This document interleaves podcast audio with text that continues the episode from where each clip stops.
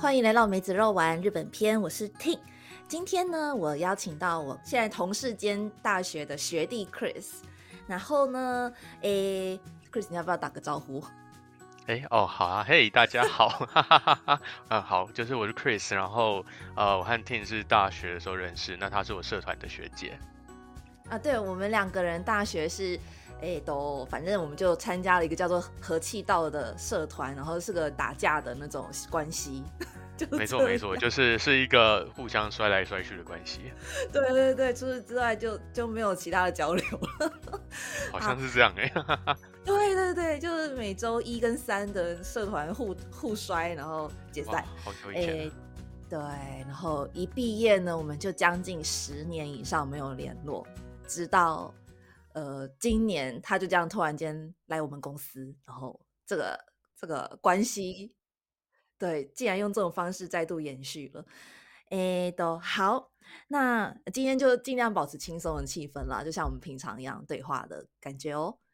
那你可以先简单讲一下你在日本，呃，就在我们公司，你主要是做什么？简简单就好，因为我们后面会带到更多的细节。呃，我现在我们现在公司的话，主要是做 AI 的 PM。那因为我们公司是跟教育有关系的产业，所以我在做的 AI 其实就是针对呃这个教育里面，我们要怎么样让 AI 来去让我们的学生有更个人化的学习体验。简单说，大概是这种感觉。嗯。好，没错。首先呢，其实我们今天的那个呃，就是我想要跟你问的问题，大概分成三个部分。我现在简单的就做个做个那个点列式。第一部分上半段呢，其实因为我知道你不是只有今年在日本，你大概在二零一六年的时候呢就有来过日本探险过，所以第一段上半段我想要请你分享那。那个时候你在日本的经验是什么？你遇到你的呃遇到的过程啊，你的挑战，还有最后有怎么样的有趣的故事？好，这是上半段。那谢谢。然后下半段呢？诶，因为我知道你好像在台湾也有弄过 AI，然后现在你在日本弄，所以想要请你简单的分享一下台湾跟 AI 这产业，呃，你的观察啊，或是你的比较，这样子让其他也想要从事或是想来日本从事 AI 产业的朋友们呢，可以哦有一个那个概括的那种概观的了解。啊，那这是下半段的前一点点部分。然后最后最后呢，一定就我想要问你说，哎，假设今天也有一个听众，他也很想要做 AI，而且想要来日本挑战一下做 AI 的那个产业的话，呃，作为已经是前辈的你呢，你会给予怎么样的建议啊，或是方向这样子？啊，以上这几段都可以哈。了解了解，不不敢说前辈，不过还是可以跟大家聊聊这样子。好，谢谢。的个 Chris 是非常谦虚的一个男生哦，非常的也非常个性很好，欢迎大家。对，欢迎大家干嘛？我也不知道，被跟他认识哦。好，那首先呢，就请你分享一下你第一次来日本的经验。OK，其实我第一次来日本的时候，他那个经验，我觉得是算蛮特殊的一个经验。那当时其实是我那时候的公司，他们有想要来日本设立一个子公司。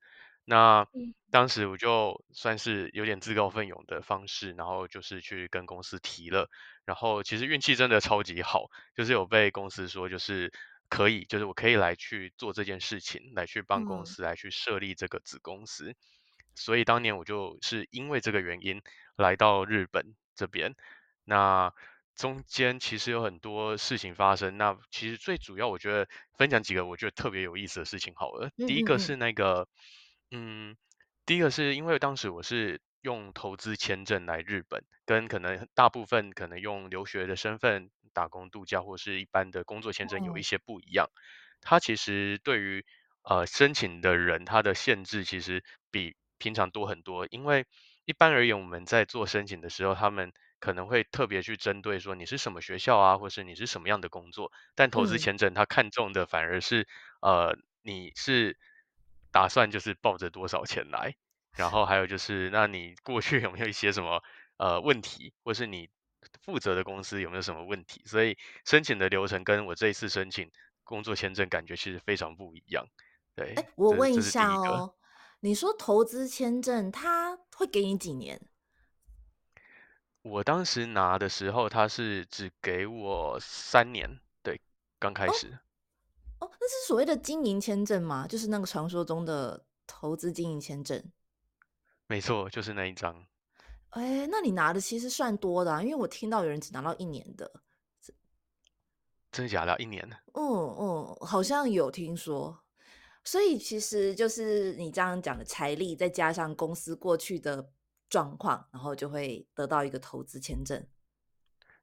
对，没错。但是我当时申请那张签证，等的快要有至少有半年以上的时间，所以我在日本有好一段时间是没有签证，然后但又想要租房子，然后所以超难租房子。哎，等一下，六个月，可是在日本待不是旅游签的情境是三个月吗？对，就是所以，我每次来日本之后，可能接近一两个月，我就必须要暂时离开日本，然后再回来。那这中间，因为我们的签证也有限制，最多一年是一百天嘛。嗯，我记得有这个这个限制。对，所以我中间其实有很多时间是没有办法待在日本，然后再加上我这样常常往呃往返，那导致中间有一次，就是我到那个机场的时候，还有被带去小房间问过话。他说你到底来干嘛的？对对对，没错。OK，哦，所以第一个有趣的点就是投资签证，其实的申请的感觉是这种这种状态。OK，好，谢谢。再来呢？嗯，那再来的话，我觉得另外我跟之前的工作特别有关系的是，呃，因为当时的工作也是软体。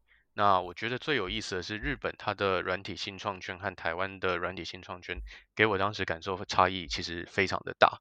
那该怎么说呢？我觉得第一点应该是，它真的相较台湾国际化蛮多的。它在可能我们常参加，像听也常参加一些就是新创的 Meet Up 嘛。嗯，那其实台湾的 Meet Up 和日本 Meet Up 他们的组成。其实就以单就呃，我们单就国籍来看，其实它差异就非常大，这是第一点。那在第二点的话，我觉得是他在日本的大型软体公司比台湾的大型软体公司多非常多。那这导致就是其实新创公司在日本，如果呃以软体来讲的话，不管是你的舞台或者是你的市场都更大，相较台湾。哦，哎，可是你说。国籍不一比较不多的意思是说，日本有更多种国籍的人会去这种新创 meetup 的意思。对对对。呃，然后去的呢，又不只是小公司，其实大型的新创公司也会存出现在那样的场合。啊，我的意思是，大型它可能不是新创公司，但它是大型的软体公司，所以它呃。在各种就是不管是商业上考量，或者是人才上的考量，他们也很常会去那边，就是不管是协办一些活动，或是呃也有很多这种投资的机会会出现在这些活动里面。所以相较台湾来说，我觉得日本的新创它的机会其实多还蛮多的。诶，可是可以理解啊，毕竟日本就是一个比台湾大很多的市场啊。那对，这是传产也很多嘛，嗯，这种百年事业的呀，舞台真的不一样哎。OK OK，那那还有其他你想要讲那时候这个那时候的经验吗？嗯，我觉得最后最后一个应该就是一样是那个软体新创的事情，就是因为呃，我当时也在美国有参加一些就是新创的活动。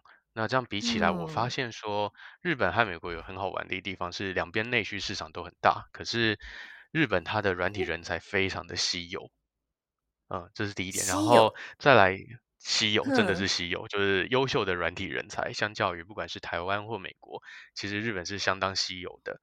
那但是呢，它在它因为它的内需市场够大，然后它的人才虽然稀有，但是它的我觉得是民族性，就是日本员工的民族性和美国员工的习惯，对公司的习惯是不一样的，所以呃比较容易可以这样讲好吗？就是就是我觉得它是一个呃在日本就是比较有机会是有一群就是稳定的伙伴，然后来去达成就是开发出可以符合这个内需市场的好东西，所以它的成功几率其实也比美国说不定还在更高一点点。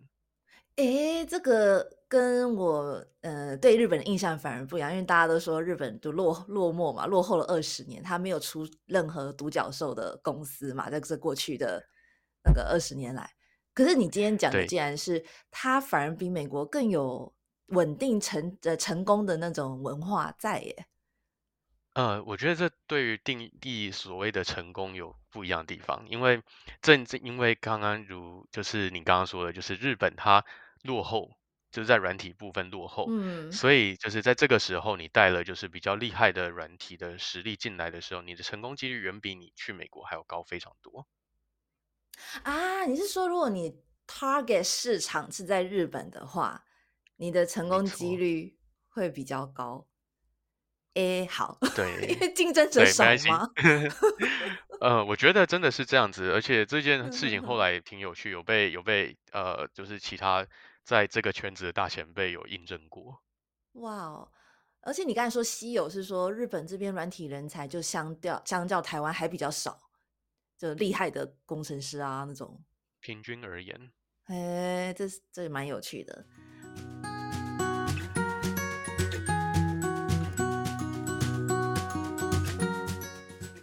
好，那谢谢 Chris 刚才分享说这个新创圈的一个观察，还蛮有趣的，我还蛮喜欢听这些东西的。那接下来我们 move 到第二个我想要跟你问的东西，就是你现在做 AI，AI 现在真的是很夯嘛，特别是现在 ChatGPT 出来了，大家都很想要利用它去搞个什么东西出来。那你现在就在做这件事情，呃，你也好像也做过很多其他 AI 相关产业，那呃，之前都是台湾的经验，那现在是日本的经验，所以我相信你一定有很有趣的观察。所以接下来我想要问说，哎，你现在观察下来，台湾 versus 日本有什么差别？呃，请你来就介绍一下吧。呃，其实我在 AI 这一块，我最刚开始，老实说，其实我是从日本开始的。呃，我当时是在日本的 AI 公司工作一阵子之后呢，然后跟我当时怎么去日本的方式一样，就是我被颠倒过来，就是被放回台湾，就是去开分公司，然后回台湾之后才开始继续做其他的 AI 公司这样子。哦，那对啊，我觉得如果说比较这两个地方来说的话，我觉得日本整体而言，我先讲结论哈，我觉得还还是日本就是要能够真的去做 AI 这件事情的机会比较多。那嗯，最主要的原因，我觉得是，其实日本它碰到了一个很大的问题，是它很缺人力。那因为老年化嘛，所以就是，人力稀缺是一个他们已经严重到都写在就是政策白皮书，然后导致后来 AI 也被写进政策白皮书这件事情。所以我第一个是因为它的人力缺，所以它必须要尽可能尽快的去用科技的力量来去处理原本要用大量劳力来去处理的事情。所嗯，以第一个是它有这个时空背景的需求。那相较于台湾，虽然台湾也逐渐在步入就是人年什么人口高老年化龄化，这件事，没嗯错没错没错，对，就是步入的这个状态。但是如果我们凭就是呃数字来看的话，其实台湾的平均薪资还是相对低了不少嘛。嗯那这样的状况下，其实很多公司他会想说，我今天如果导了 AI，和我再多找几个员工，诶，好像算起来差不多，那我为什么要 导 AI 呢？可能就会出现这样的一个疑疑惑。对，所以，OK。第一个我觉得这是造就就是在台湾 AI 要成功的第一个困难的地方。嗯，对。哦，哎，这样蛮有趣的。就是日本，因为它有了高龄化社会的问题在，那所以很 AI 是非常需要的解决人力问题。台湾可能想做，但因为台湾有它的背景是我们的薪资相是蛮低的，相较日本，结果导 AI 却也没有比较呃利益上了，也没有比较好。嗯对，我觉得第一个是这样。那第二个原因其实也呼应了第一个原因，就是呃，日本它其实它的产业包含船产，它其实非常的多样化。那在但很多船产其实呃，它也非常吃重劳力。那也是因为这样子，它在 AI 上面的需求，在不管各行各业也越来越有这样子的趋势。那举个例子来说好了，其实像我在以前日本在做 AI 的公司，因为那间算是一个呃，算是一个接很多 AI 案子的日本公司。那我们的客哦。户当时也都是日本国内的，那很多比如说像有农业相关的客户，那我们就会去帮嗯。忙做，比如说要怎么样去判断这些农作物的成熟程度，然后我们和机器人公司来去合作，让机器人有办法去做自动采收啊，或者是甚至到这种我们要去做很多道路检测，或是避免这种隧道旁边的那种水泥有没有出现一嗯些哼哼，呃呃损毁啊，或者是裂缝啊这些事情，原本可能都是人力必须要花好几个小时慢慢去看影片，然后看到眼睛都脱窗这样子。那后来他们嗯嗯也是希望说用 AI 来去解决这样的问题。所以其实在日本有非常多这样子原本需要大量劳力的事情，然后逐渐逐渐的去转变为想要让 AI 来去执行，这样。所以我觉得，嗯，在日本嗯这边，其实在做 AI，不管是需求或者是机会和成嗯。功的机会，我都觉得是远高于台湾目前的感觉。哎，好有趣哦！就你提醒了我一件事情，就是 AI 真的领域是很广的，它不是只有 ChatGPT 这种文字型的 AI。然后你刚才提到了，连植物的样貌，还有墙壁的状况，这种影像型的，我我也不知道是叫影像型的这种 AI。嗯，那我就从这边带到我最后一个想要跟你请教的问题，就是呃，好，你说做 AI 在日本是相较于台湾更有机会，然后也更多种产业的那个机会在。所以假设今天有一个人呢，想要跟你一样踏上 AI 的这样的 career，而且想来日本，诶，作为前辈的你，我想要听你建议大大家，诶，你首先你的工作是做什么嘛？然后如何能够像你一样成为这样厉害的 AI 人才？然后请你建议给大家一些建议跟方向。嗯 OK，诶，好，首先我其实真的没有很厉害，再次澄清 again。那呃，那在做 AI PM 在做什么呢？嗯，我觉整体而言，呃，我认为 PM，然后尤其是 Product Manager，其实大家在做事情其实很接近，我们就是希望可以做出一个产品解决既有的问题。那嗯。这件事情其实，呃，如果刚刚听有提到说，如果要做 AI PM，尤其在日本的话，可能有哪些东西先准备一下，或是提醒一下会比较好的话，我认为第一个最重要的其实还是呃呃语言，对，这真的是好重要，对，真的是语言，而且就是是日文，是你 hongo，不是不是其他任何语言，英文对，还不够。对，真的英文不够。对，如果是 PM 的话，如果今天是 developer，我觉得那英文还 OK fine。但是如果今天是 PM 的话，那真的日文还是有必要。嗯，因为嗯呃，毕竟我们身为 PM，那 PM 最大的工作之一就是你需要跟很大量不一样的人沟通。那我们再嗯，把呃专注点再拉到，如果是 AI 的话，因为 AI 它超级吃重你对于就是 domain know how 的理解程度。比如说之前我可能做的是医疗 AI，那我自己又不是医疗产业的人怎么办呢？我就必须要两个方式，第一个是我要疯狂的去读，就是一堆医学论文，这是第一哇，个一定要做的事情。啊、第二个要做的事情就是你要跟那个产业的人很接近，很 close，所以当时就是跟医师要变得很熟。那如果你要跟那个人很熟，你必须要先有办法跟他聊天，那所以语言真的很重要。你说论文那边是为了要增加关于关于这产业的一些专业知识，这个我可以理解。那你说要跟那些嗯跟那些 domain 在就可能是你的使用者吧的医生好了，你说要跟他们很 close，这是有什么特别的理由吗？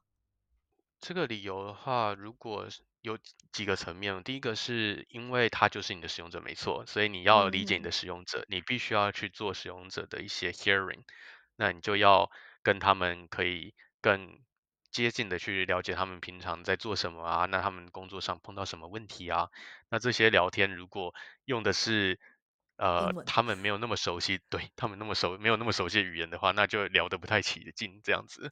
所以对，啊，语文很重要。哎，你该不会还要跟他们喝酒吧？因为日本人这么爱喝酒。喝酒哦，呃，我想想哦，好像从来没有诶。对，我觉，得真的，真的，我觉得这是他们对于就是我们这个产业的想象，就是啊，你是 IT 的，你又是软体的，你又是 AI 的，那你应该不喝酒吧？所以不会，我不会找你去喝酒。对，有好。这样状况。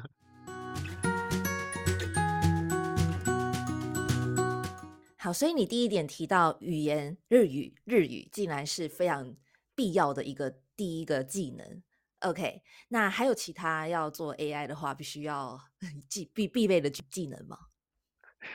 呃，与其说技能，我觉得倒不如说是一个呃 soft skill，或是比较偏人格这一块。那也嗯就是因为我们做 PM，那不一定只是 AI。老实说，我觉得就算是软体，就是我们通称软体 PM 的话，呃，我们必须花非常多力气去和不一样 domain 的人、不一样职能的人去沟通。所以必嗯须要放，算是放开心胸吗？然后去多了解，就是不一样的人，他们平常工作的内容是什么。比如说，我们可能会和 designer 合作，那我们也会嗯和就是 developer 合作，那我们也会和就是 business developments 的人合作。所以你必须要有办法去了解每一个环节，他们平常工作所碰到的问题是什么，或是他们专注的点是什么。那嗯。身为 PM，我认为其实我们的工作就是我们让所有人的专业共同的去往我们想要解决问题前进。所以人格方面，我觉得其实是一个非常重要的事情。嗯，我觉得这是第二种钥匙。呀，说到人格，意思是说你可以在不同的 role 角色之间去听懂他们的语言，并且让每个人可以互相打造一个呃，他们想要一起前进的共识。这样子的人格特质是什么样的特质啊？嗯，我自己觉得是一个应该像是一个谦虚的人格。谦虚，哎，这跟我一开场，提到你是个谦虚的人，啊，糟糕了，自己说自己谦虚，怪怪的。哦，所以是谦虚的话，你就不会在心中有太多的去批判啊，你会比较能够呃放软，然后姿态比较低，这样子去成为一个很好的倾听者的意思吗？呃，有时候我觉得说姿态低，好像其实不是这个意思。我觉得更像、呃，更贴近的意思，可能是，呃，因为你愿意去知道他们的专业是什么，嗯。所以你才更有机会知道怎么样去用他们的专业。嗯，嗯，不过应该也是说你会对每一种人都抱有着兴趣吧？你不会因为啊，这倒说啊，我最的。讨厌跟工程师讲话了，或者我最讨厌那些只会谈钱的 sales person 了，这样。但事实上你还蛮蛮 interested，就是你对这些人他们在做的事情都蛮好奇的，就有一个 curiosity 在，所以你才会让大家觉得你是真诚的在跟我们讲话，不是在呃这样很敷衍的感觉吧？哎，我突然觉嗯，得你这样说好有道理，真的，因为我真的觉得就是每一个每一个人他们做的工作都好有趣，对，真的是这样子。哎，那我没办法做 PM。怎么说？就是自己写过 code 就觉得写 code 超好玩，然后所以觉得就是真嗯，正的工程师好厉害，然后自己在就是玩那些 design tool，我觉得好好玩，然后所以就真的 designer 好厉害，然后以前也被逼着去当 BD 过，然后所以觉得真正会赚钱人也好厉害，这种感觉。好，那呃，你第二点提到说，这个说是技能，不如说是人格的部分，要有好奇心，然后乐于学习，才会能够把这个 PM 的角色，AI PM 角色做到很好。那其他你还有觉得希望呃从事这行的朋友要去学习的事情吗？我觉得其实最后一个反而可能是大部分的人觉得最重要的事，那就是技术力这件事。对，可能就是你对于 AI 的理解度啊，然后对于各路演算法、各路 AI model 的熟悉度，我觉得这件事情虽然重要，但它真的不是最重要的事情，它反而是，嗯，它反而是最没有必要钻研到非常深的一件事。尤其对于 P N 来说，因为嗯如果你今天你的技术好到超级好，那那你你去开发就好啦，对啊，你就自己做就好啦，对啊。但但是 AI，但是 P N 的工作真的不是在这件事情，AI P N 工作是我们要让事情能够借助所有的人的力气，然后一起去前进到真正解决问题的方向。所以在嗯技术面的话，我会觉得，老实说，其实就是，呃，你你去理解到 AI 它是怎么样被做出来的，那理论你知道，然后你也知道，就是如果今天你要用 AI 去解决问题，你必须要透过哪一些流程的思考和准备，才能够去做一个完整的提案。其实我觉得差不多嗯这样就已经算是相当足够。那剩下一些就是 PM 的那些方法啊，我觉得大家应该本来就也多多少少会有接触，比如说像一些开发的管理方式，我认为这应该都是算是不管是 AI PM 或只要 PM，我认为是基础功，所以应该是还好的事情。嗯，哎，我们都聊这会不会太严肃啊？嗯，我也不知道，我其实也是十年后又重新认识你啊，因为毕竟小时候、小时候、大学的时候，我们只有那个打架的关系嘛，所以我没有很认识你的人格的部分。那呃，从今年四月你进我们公司来啊，我现在已经在那个往结论的部分走。你进我们公司来，然后我有跟你合作一些 side project 嘛，我就作为设计师，你就作为 PM 角色。我自己观察下来，发现你其实是个严肃的人呢。嗯嗯，你太太怎么说 你？你太太的对你的 comment 是什么？好，他说我是一个有时候是一个无聊的人，所以可能是严肃的人。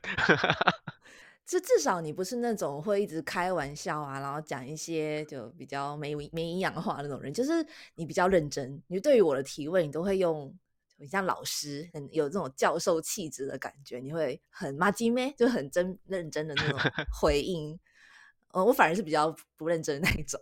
呃，OK OK，好，那我们讲一些轻松的话题好了。呃，首先，等下先谢谢你刚才分享了那个往 AI 前进的部分，像语言的准备，呃，人格的特质要谦呃谦虚，有好奇心，乐于学习。然后至于 PM 呢，哎，反而那些 hard skill 对于 AI 怎么做 AI 这件事情，PM 其实不用到真的去自己能够做，而是更能够去理解它的呃运用的一些流程啊方法论，然后。反而更重要是你说的第二点吧，能够好好的跟每个角色去理解他们，然后带领大家呃往一个一起能够更好的方向去把东西做出来。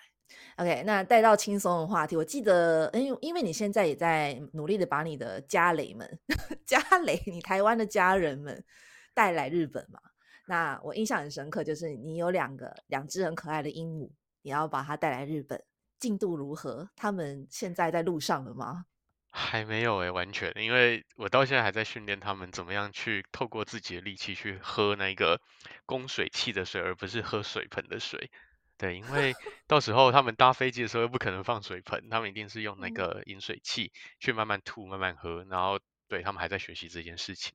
对，等他们学会，他们才有那个本钱来。所以说，来的前提条件就是他能够自己。从管子喝到水，然后顺利的在飞机就搭飞机不会再被渴到，然后来到日本。对，然后剩下的就是健康检查，但我觉得那应该还 OK 了。对对对，健康检查你是说在台湾做还是在日本做？哦，台湾就可以了，台湾做好拿着证明，然后到日本就可以直接出境了。哇，好啊！那希望你家的小鹦鹉们可以顺利来这边跟你那个重逢，呃，相相聚吧。嗯，对啊，对啊。另外，我觉得就是，呃，我想要分享的事情是，其实来日本真的很不错，就是尤其对于就是一个资深仔仔而言，我真的觉得是一个很好的地方。难得参加活动超多的。什么活动？仔仔活动吗？对啊，仔仔活动啊，比如说就是什么新游戏的活动啊，然后或是一些展 览啊，哎，那个超棒的。你是说电玩展吗？你在讲的是？呃，电玩展是其中一个，不过我觉得更多的是那些有一些限定版，要买真的是来这边买比较好买。OK，好好好，那这个可能之后有机会再跟你跟大家分享你比较不严肃的那一面，就讲你的仔仔的在日本作为仔仔的幸福这块好了。好，谢谢 Chris，今天非常感谢你分享关于 AI 这么呃，大家应该都很多人蛮有兴趣，到底接下来 AI 啊要怎么准备自己啊？AI 到底在做什么啊？自己会不会被淘汰呀？这样的嗯，应该是蛮多人蛮有兴趣的啦。然后，这样日本又是一个还蛮不错的环境，所以做 AI，然后来日本做 AI，嗯，你就是作为一个亲身经验的分享。那今天真的非常谢谢你，谢谢 Tin。好，那我们明天又是礼拜一，好好工作吧，公司见。好好，公司见。好好，非常谢谢大家，非常谢谢大家的聆听，那我们就下次再见喽，拜拜，拜拜。